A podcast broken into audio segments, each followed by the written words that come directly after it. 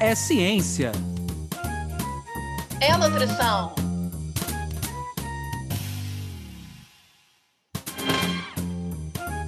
É nutrição É ciência.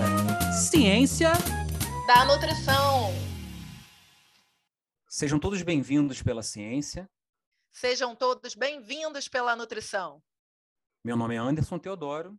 E eu me chamo Luana Aquino. Pessoal, tá no ar mais um episódio do podcast Ciência da Nutrição, que tem como objetivos levar para vocês aí de casa, do carro, da academia, do ônibus, informações novas, informações quentes sobre as principais temáticas da área da ciência da nutrição. A gente também tem como missão promover mudanças de hábitos, inspirar vocês com essas informações científicas de forma agradável, né, nessa troca boa que a gente tem, que você possa se inspirar e melhorar a tua qualidade de vida, teus hábitos de alimentação e nutrição. Além disso, a gente também queria muito agradecer vocês, nossos ouvintes, eh, que estão nos acompanhando, tanto por aqui quanto pelas redes sociais, e lembrar para vocês que, apesar dos altos e baixos, a gente ainda está gravando num final de pandemia, então a gente já conta com a compreensão de vocês, ouvintes, em relação a ruídos, certas questões de internet que, por vezes, a gente passa nesse dia a dia. E hoje, nesse episódio do podcast Ciência da Nutrição, a gente vai falar com vocês e trocar uma ideia sobre uma temática super interessante, super estratégica, que é a alimentação e nutrição nas mídias. Desafios, oportunidades, o que, que é essa educação midiática, né? E para isso a gente quer, enfim, agradecer muito a presença da doutora Manuela Dias, uma referência nessa área, e eu vou ter o prazer de apresentar a Manuela para vocês. Doutora Manuela ela é nutricionista pela UFRJ, com doutorado em ciências nutricionais e mestrado em ciência de alimentos por essa mesma universidade. Ela tem especialização em segurança alimentar e qualidade nutricional pelo IFRJ. Atualmente é pesquisadora colaboradora do LADIGE, que é o Laboratório Digital de Educação Alimentar e Humanidade do FRJ, e desempenha a função de apoiadora local na Estratégia Nacional de Prevenção e Atenção à Obesidade Infantil, Proteja, do Ministério da Saúde. Doutora Manuela tem experiência em pesquisa, docência do ensino superior e no terceiro setor. Manuela, seja bem-vinda ao podcast Ciência da Nutrição.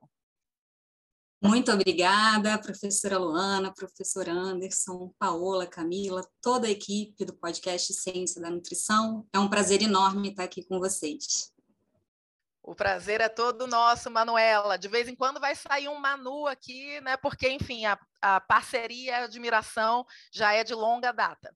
E aí, Manu, querida, te recebendo aqui junto com essa equipe maravilhosa, eu queria muito que você partilhasse com os nossos ouvintes como é que foi lá atrás essa escolha pela nutrição, né, até chegar aos dias atuais, né? Mas a gente quer saber mais dos teus bastidores, que é uma das partes mais gostosas do nosso podcast. Conta pra gente. Bem, a escolha pela nutrição não foi aquela coisa assim que às vezes é que a gente ouve, né? Ah, meu sonho era fazer nutrição, passei a vida inteira pensando nisso. Na verdade, foi pelas páginas do Guia do Estudante, quem aqui é da década de 80, 90 vai lembrar, é, que eu me apaixonei exatamente lendo, né, sobre o que que era a faculdade de nutrição, essa questão toda de estudar os alimentos e a alimentação. É, a minha trajetória acadêmica, ela inicialmente se deu na área de ciência de alimentos, trabalhei com microbiologia, e aí depois que eu me dei até conta disso, né, que eu sempre estive ali na interdisciplinaridade, o que foi muito legal essa descoberta, né? Porque depois que a gente olha para trás, né, na nossa trajetória, as peças vão se juntando, né, de alguma forma. Então, na graduação e no mestrado, eu trabalhei com microbiologia, parte ali de probióticos. Então, é super interessante, né? A gente da nutrição olhando para um outro, para uma outra área, que é a microbiologia. Isso faz toda a diferença, né? Um microbiologista olharia para esse objeto de estudo de uma outra forma. E aí, já de uns 10 anos para cá, eu comecei a flertar ali com as ciências humanas e sociais, algo assim, acho que inicialmente até por uma questão pessoal, de leitura, de me identificar, e depois de entender como que isso poderia entrar na minha vida academicamente. Então, eu voltei depois para a academia, já em 2017, para fazer o doutorado, e eu estudei justamente, é, a minha tese foi nessa interface, né? Eu da nutrição olhando para a comunicação, olhando para a sociologia, olhando para a educação. Então, é, eu busquei né, conhecer um pouco mais sobre esses múltiplos significados que circulam né, nas mídias sobre o que é uma alimentação saudável. Vocês já pararam para pensar que são muitos nomes né, que a gente vê circulando na mídia, desde o saudável em si, até, por exemplo, sustentável, fit, low carb, orgânico, é, comida de verdade, que é muito até da nossa área. Tudo isso, de alguma forma, parece muito, parece, né, parece muito igual, com significado igual, mas na verdade ali nas mídias é, é, a gente vê que tem significados diferentes. Uma outra coisa também que eu busquei, busquei compreender foram os mecanismos de influência digital no nosso campo, né? É, então, assim, quem é que está autorizado a falar sobre alimentação e nutrição? Né? É, quais são os capitais que essa pessoa que é influenciadora nessa área deve ter? É, e quais os capitais que a gente valoriza, né, enquanto campo da alimentação e nutrição? E para isso eu busquei uma, uma metodologia que é a análise do discurso, que eu acho que tem tudo a ver com a conversa que a gente vai ter aqui hoje, porque a análise não é só do conteúdo em si, né, mas a análise também é do contexto. O discurso ele analisa o conteúdo e o contexto, e com isso a gente entende um pouco como que esse discurso é construído e que efeitos, né, que significados tem ali, e no caso eu olhei para a questão da alimentação saudável. Manuela, entrando um pouquinho na nossa temática do nosso podcast, a questão da mídia é uma coisa hoje muito é, importante em todas as áreas, né? Por que, que você acha a característica importante dentro da área de alimentação e nutrição? O que, que diferencia essa área e por que, que nos últimos anos tomou esse vulto tão grande? Anderson, eu vou falar primeiro de uma forma mais ampliada, porque eu acho que a alimentação e nutrição está dentro de um fenômeno que é global, né, que é geral, que pega todas as áreas, que é o que a gente chama de infodemia, né, que é justamente esse grande volume de informações que circulam na mídia é, sobre um assunto específico, e aí eu acho que com a pandemia de Covid isso ficou mais claro ainda.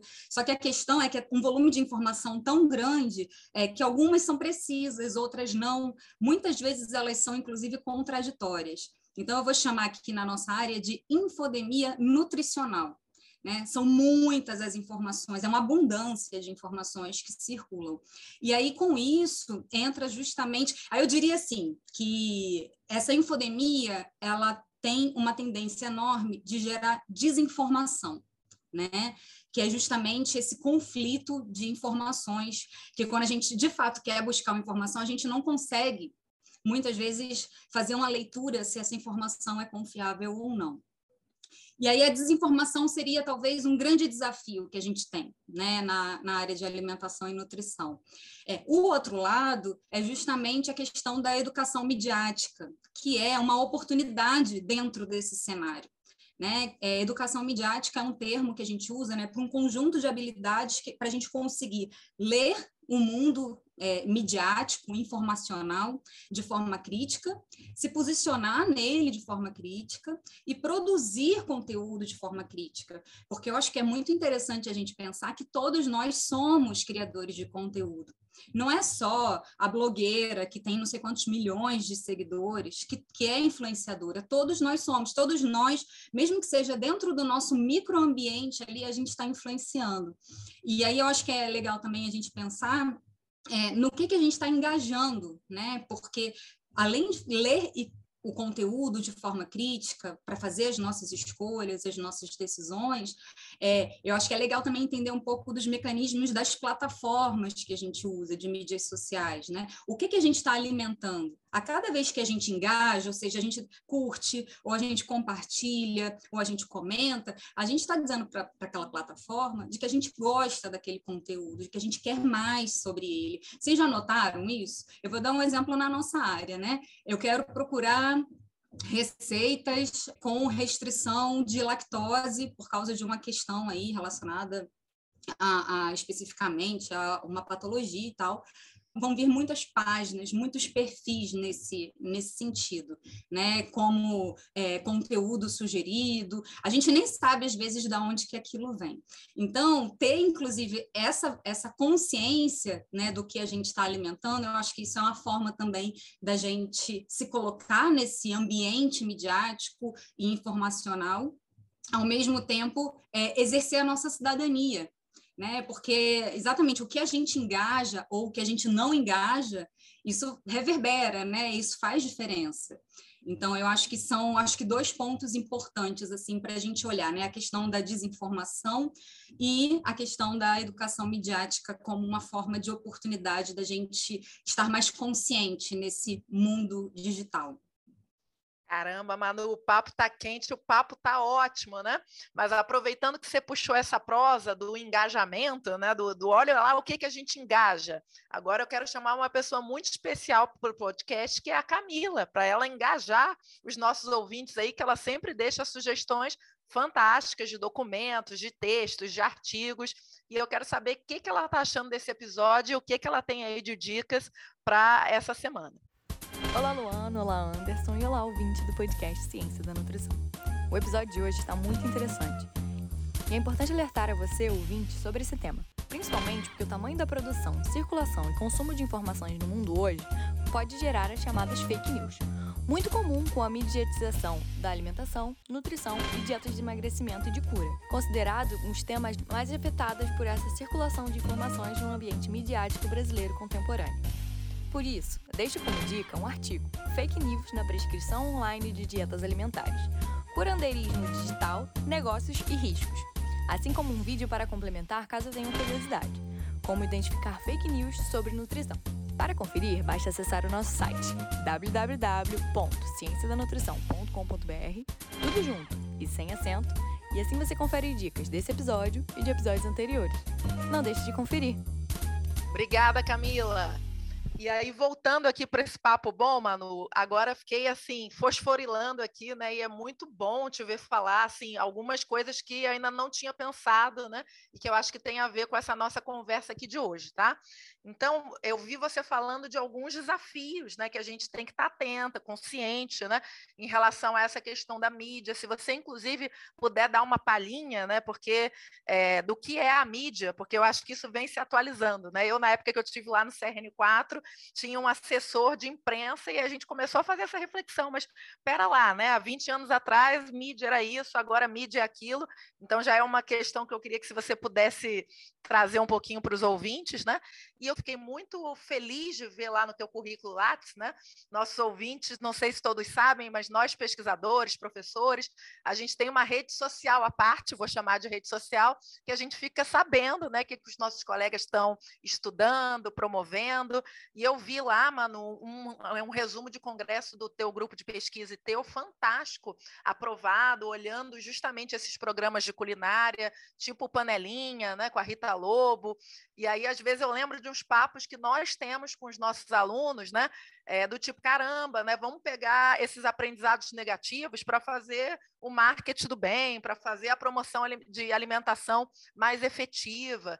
Então, assim, é, aproveitando, inclusive, essa tua, esse teu engajamento profissional na Estratégia Nacional de Prevenção da Obesidade, eu queria muito, assim, que dentro dos teus pensamentos lá de doutorado, como é que a gente pode quebrar isso, esse ciclo que a gente está vendo, que, por enquanto, a mídia está levando muito mais para hábitos não saudáveis. Como é que a gente faz, né, é, enquanto população, enquanto profissional, para tentar quebrar isso, né, é, e usar essas potencialidades da mídia? Super legal tudo que você colocou, Luana. Vamos lá. Então, primeiro assim, né, o que é mídia? É, gente, mídia é tudo que comunica.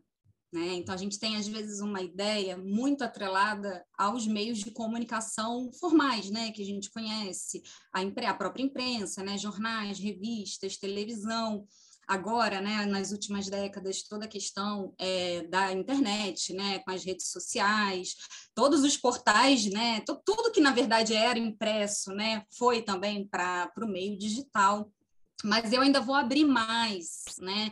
Além da questão da, dos meios de comunicação em si, é, pensar que tudo que comunica é mídia, a gente pode pensar, por exemplo, no rótulo de um produto, inclusive um rótulo de um alimento, aquilo também é mídia.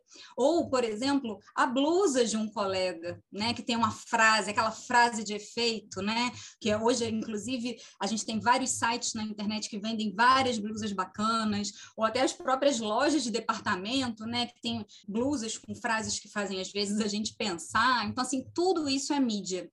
E aí eu vou pegar o gancho nisso é, para fazer uma provocação para vocês, né? Quanto tempo a gente gasta hoje consumindo conteúdo? Porque tudo isso que eu falei é conteúdo né?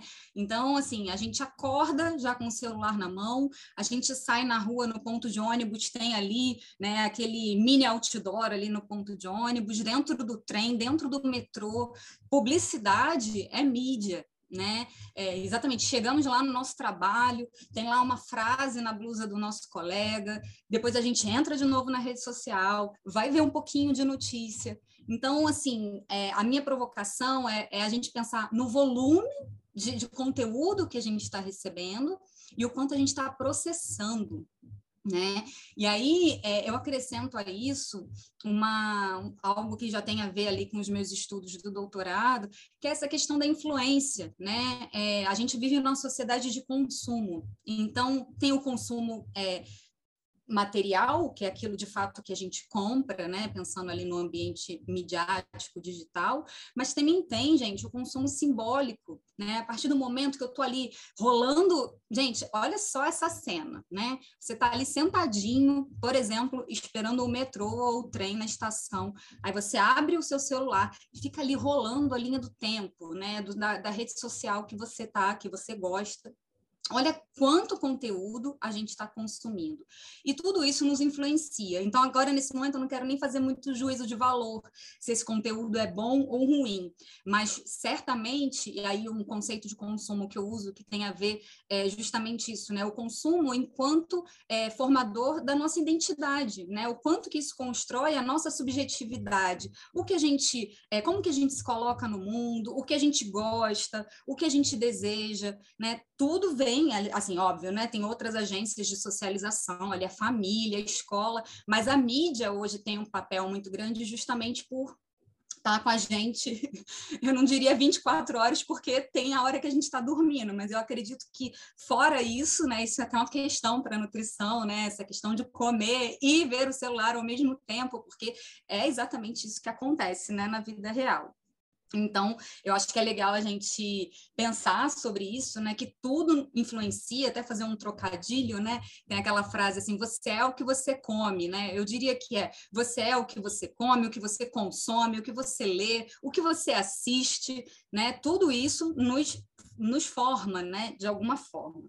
E aí você falou um pouco sobre a questão das crianças e dos adolescentes.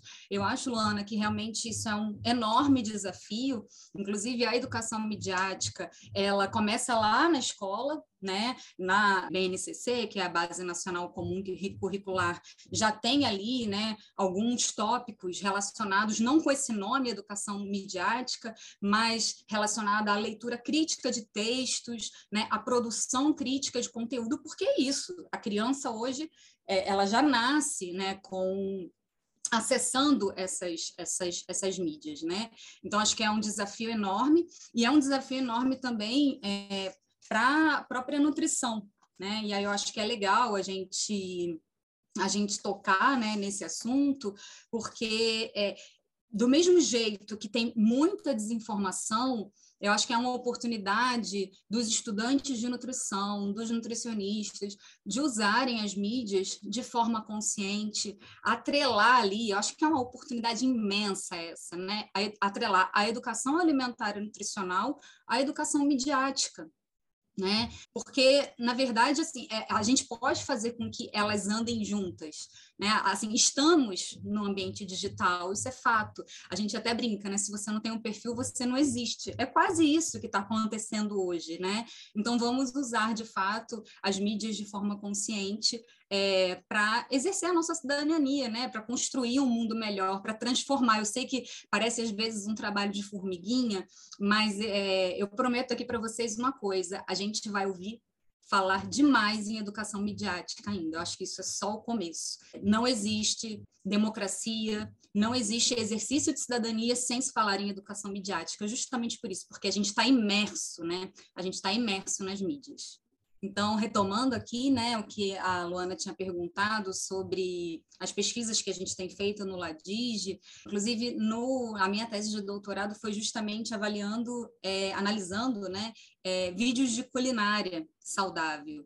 É, e aí, justamente, não é exatamente fazer um juízo de valor se aquele conteúdo é bom ou ruim, mas a gente precisa conhecer, né? Essa é a grande premissa, assim, da minha tese, é conhecer o que está acontecendo nesse mundo midiático na área de alimentação e nutrição, para, de fato, a gente conseguir intervir, né?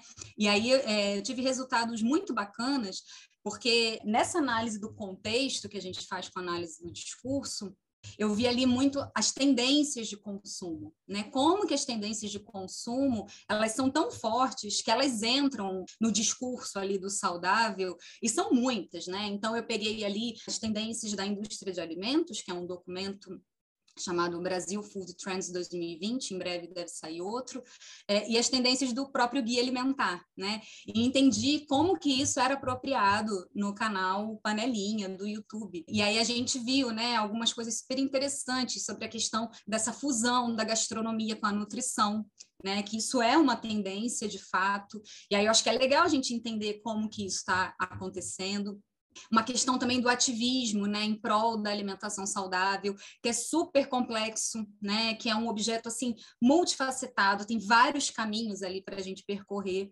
Então, é, aqui só uma pinceladinha, né, de como que a gente pode fazer uma análise crítica da mídia para entender mesmo o que está circulando. Caramba, Manu, a parte boa do podcast, né, e de ficar gravado é porque aqui eu estou tendo o prazer de ver a paixão com que você falou, deixou essa profecia aqui para gente, e eu acredito piamente nisso, né? A gente está em vésperas de eleição, já vendo todo um cuidado nacional com essa parte do como é que vai ser isso, né? Então tem uma influência absurda, né? É, esse papo, inclusive para alimentação. Né? E agora, sim, eu gostaria muito de aproveitar lá o que você falou no início, Manu, que eu acho que tem a ver com um pouco de agora de futuro, né? A gente falou de presente, né? De desafios e oportunidades nessa área mas eu queria muito me aproveitar do fato que, com muito orgulho, um diferencial do nosso podcast é a perna da ciência, né? É, não é só nutrição, é, é nutrição com o olhar da ciência. E você, na tua apresentação inicial, trouxe assim algo que eu acho que é muito especial, né? Você o mestrado teve o olhar ali hard, quantitativo da micro de alimentos e você sentiu essa necessidade aí mais para frente no doutorado de se aprofundar aí nas humanidades, no qualitativo. Então eu queria muito assim aproveitar essa tua experiência e o que que você vê aí de, enfim, né, dessa área de humanidade, dessa área específica de metodologia qualitativa, né?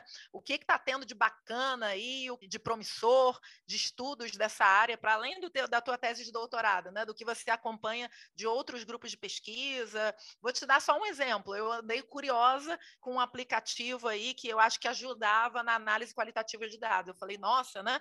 É, que interessante isso, né? Não, não, não conheço, mas fiquei com vontade de conhecer. Então, assim, o que, que tem de promissor? O que, que são lacunas aí que você acha que pode ajudar as próximas pesquisas nessa temática que você estuda? Então, sobre essa questão da interdisciplinaridade, como eu falei lá no começo, foi muito interessante, porque isso foi uma coisa que, inclusive, me incomodou em algum momento, né? Quando eu mudei de área. Eu falei assim, gente, como é que eu vou justificar que eu era da ciência de alimentos e agora eu estou indo para ciência, ciências humanas e sociais? E aí, quando caiu essa ficha, né, da questão da interdisciplinaridade, isso fez tanto sentido para mim, tanto sentido, porque é justamente essa ideia de você, a partir do seu lugar de origem, né? O meu lugar de fala é a nutrição, e, e, não importa, eu posso. Assim, eu fiz o doutorado num programa de pós-graduação em nutrição, mas eu poderia ter feito no programa de pós-graduação de antropologia, por exemplo, ou de comunicação, mas o meu lugar é a nutrição. E isso é muito legal, porque é o meu olhar de nutricionista, de pesquisadora nutricionista, olhando esses outros objetos que estão né, em outros campos de estudo. Isso é questão da, das metodologias, Luana, isso também é um mundo assim super vasto. Né? Tem as metodologias é, é, bem tradicionais das ciências humanas, por exemplo, quando a gente vai ali para antropologia, que é a etnografia, né? essas metodologias que puxam mais para essa questão dos sentidos e dos significados, como o próprio a própria análise do discurso que eu fiz, mas pode ser análise de conteúdo, semiótica, é, mas na verdade é um mundo que se abre, é um mundo que inclusive é, me parece que eu vou sempre descobrir alguma coisa nova, como isso que você falou, né? Hoje existem é, é aplicativos, né, softwares que fazem inclusive a análise é, qualitativa. E eu deixo aqui também, assim, até um chamado, né, é, para a gente cada vez mais fazer pesquisa quant-quali, né? É, é, porque é muito rico. Não é que a quant é melhor ou a quali é melhor. Isso tudo depende do nosso objeto de estudo é, e, e, traz uma riqueza enorme a gente olhar o, o, mesmo objeto, se ele pedir, né, por esses dois olhares, né, do quant e quali. E pensando nesse mundo da internet, a gente tem hoje também muitas metodologias voltadas para análise do mundo digital, que isso também é uma coisa assim super nova, né? Poucos pesquisadores de fato dominam. Então eu acho assim que é uma área muito rica, né? Que quem quiser entrar e eu acho que a nutrição tem de fato é, é, um campo imenso, eu diria infinito nesse primeiro momento, né? Tem um livro do Marcelo Gleiser, né, que é um físico que eu adoro, que é Ilha do Conhecimento, que é justamente essa figura da ilha como se fosse a figura da ciência né? Aquela ilhinha, a ilhota ali no meio, né? Com o, o coqueirinho. E a água toda em volta é o que a gente precisa desvendar. Então, eu acho que justamente essa conversa entre né, ciências, né, disciplinas diferentes, o uso de metodologias, né, de abordagens de natureza diferentes, é, só nos ajudam né, a conhecer melhor o mundo. Perfeito, Manu, com certeza, assim, é, fica esse recado, né, e essa riqueza que você trouxe para o nosso podcast. E aí, aproveitando que a gente está falando de riqueza, eu achei, assim, fantástico, né, e quero já relembrar para os nossos ouvintes que eles conseguem o acesso a imagens fantásticas que vocês, convidados, vêm presenteando o nosso podcast. E agora eu gostaria muito que você falasse um pouco da escolha dessa imagem, que eles terão acesso no site, né? Por que, que você lembrou, por que, que você pensou nessa imagem associada à ciência da nutrição ou algum recorte teu associado? Então, primeiro eu vou descrever a imagem, né, para quem está nos ouvindo. É uma figura em formato de círculo, com vários pontinhos coloridos interconectados, e o ponto do centro, que ele está interligado a todos os outros, para mim é a ciência da nutrição, e eu acho que tem tudo a ver com isso que a gente estava falando agora, né? É, e eu escolhi essa figura exatamente pela ideia de conexão né, pela ideia da riqueza, da potência e dessas é, muitas possibilidades que a ciência da nutrição tem de se conectar com as outras, né, para que a gente possa de fato conhecer o mundo, compreender o mundo e fazer o uso, o uso social da ciência é justamente esse, né, é, é tornar o mundo melhor, dar mais qualidade de vida para as pessoas, diminuir as desigualdades e a partir do momento que a gente se conecta com as outras ciências, a gente está mapeando mais ali o mundo, né? Porque o mundo ele não está em caixinhas, né? A gente faz a ciência em caixinhas porque é uma metodologia, né? Então, quanto mais a gente conecta, mais a gente consegue chegar ali no mundo social, né? No que está acontecendo de fato. Então, a ideia para mim dessa figura é conexão. Muito bom, Manu, que a gente possa aprender contigo a fazer essa conexão, né? É fantástica, né? Me marcou muito o que você falou, daquela reflexão, eu até anotei aqui, né? Você é o que você come, o que você consome, né? O que você escuta. Então, isso realmente me marcou muito. Eu acredito que tenha também marcado os nossos ouvintes, tá? A gente, infelizmente, está chegando ao fim do nosso episódio, que foi assim delicioso. Eu gostaria muito de agradecer você realmente a troca foi fantástica e o tema necessário, né? Porque a gente vem consumindo, né? Para além de nutrientes, alimentos, preparações, a gente vem consumindo esse, esse boom de informações, né? E a gente não só se proteger, mas fazer isso, fazer uso disso, né? De forma a promover a alimentação saudável, eu acho que realmente é o, é o grande desafio, né? Então, que outras pessoas possam se debruçar, estudar, pesquisar sobre isso, que nem você, tá? E por agora eu gostaria muito de chamar a Paola para que ela ajudasse esses nossos ouvintes a reforçarem essa nossa rede, né? É, lembrando do que a Manuela falou, né, pessoal? Então, se a gente também é o que a gente escuta, a gente conta com vocês, compartilhando nossos episódios, divulgando a gente nas redes sociais. E para isso eu chamo a Paola para que ela possa relembrar para a gente nosso site, nossas redes sociais. Diga lá, Paola. Oi, oi, oi, pessoal, Paola aqui. Estou passando para lembrar que as nossas redes sociais estão a um clique de vocês. Nosso Instagram e Facebook vocês encontram pelo arroba podcast Ciência da Nutrição. E também tem o nosso site, cienciadanutrição.com.br, onde tem informações sobre esse episódio e os anteriores. Obrigada, querida. E agora passo a palavra para ele, né? Sem não antes. Opa, ele caiu aqui, Camila vai ter que editar, ele está tentando, mas isso é um sinal, porque Manu, você é flamenguista, não é? Então pronto, se ele está caindo aí, time, né? É, é, não tem como eu não aproveitar e pedir para Camila colocar aí o hino do Flusão, entendeu? Ó, para avisar aí para os nossos ouvintes que Anderson Teodoro caiu. Agora vai rolar o hino do Flusão, mesmo Manuela sendo flamenguista, porque nós somos campeões cariocas.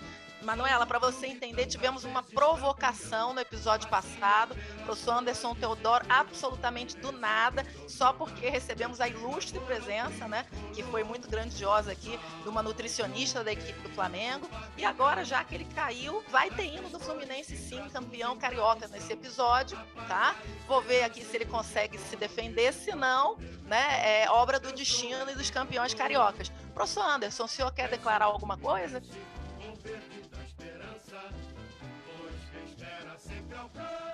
Não, não quer declarar nada. Camila depois vai ver, vai se resolver com isso aí, mas isso é sorte de campeã. Manu, vocês estão aí na Libertadores, deixa a gente se divertir com esse título carioca, tá? E mais uma vez, é, eu queria realmente agradecer você e abrir o nosso microfone do podcast para tuas últimas considerações, para alguma questão que você queira divulgar ou colocar, fica à vontade. Eu quero agradecer demais essa oportunidade de poder falar um pouquinho aqui. Eu acho que esse tema é tão extenso e tem tanta coisa ainda por dizer, então assim, eu já me coloco à disposição para a gente voltar a conversar. É, eu convido todos os nossos ouvintes a conhecer mais sobre educação midiática. É um lugar super confiável, né? Já que a gente está falando sobre como buscar conteúdo de qualidade, é o Educa Mídia, que é um projeto muito bacana. Então vocês podem procurar o site, Lá tem inclusive um guia de educação midiática que vocês conseguem baixar um PDF, é, e em especial, né, os estudantes de nutrição e nutricionistas, é, reforçar essa oportunidade que a gente tem de pensar a educação alimentar e nutricional no contexto da educação midiática, né, ou seja, usar os meios, as mídias de forma ética, responsável e transformadora também na nossa área. Então, quero agradecer demais, gente. Foi ótimo, adorei bom, Manu. Foi um prazer nosso também, né? É, me, e queria muito finalizar é, com uma questão de um pensamento positivo aí para gente, para os nossos ouvintes, né? Você falou da questão das oportunidades dessa educação midiática, né? E eu acho que uma delas, muito forte, que você falou e que eu queria grifar aqui de amarelo e pedir ajuda de cada um dos nossos ouvintes, é, foi a questão da participação social. Né? Você falou um pouco que quando vocês estudaram ali alguns programas de culinária, tinha uma questão de, de ativismo, de consciência, né? Então eu acho que essa questão da participação social, isso aqui que a gente está fazendo, é de certa forma um exemplo de educação midiática, né? Então, e é uma oportunidade que eu acho que pegando aí um gancho do que a gente aprende na nutrição, né? As coisas são muito mais eficientes quando a gente fala do mesmo lugar de fala, seja a gente profissional, seja a gente cliente, seja a gente tia, avó.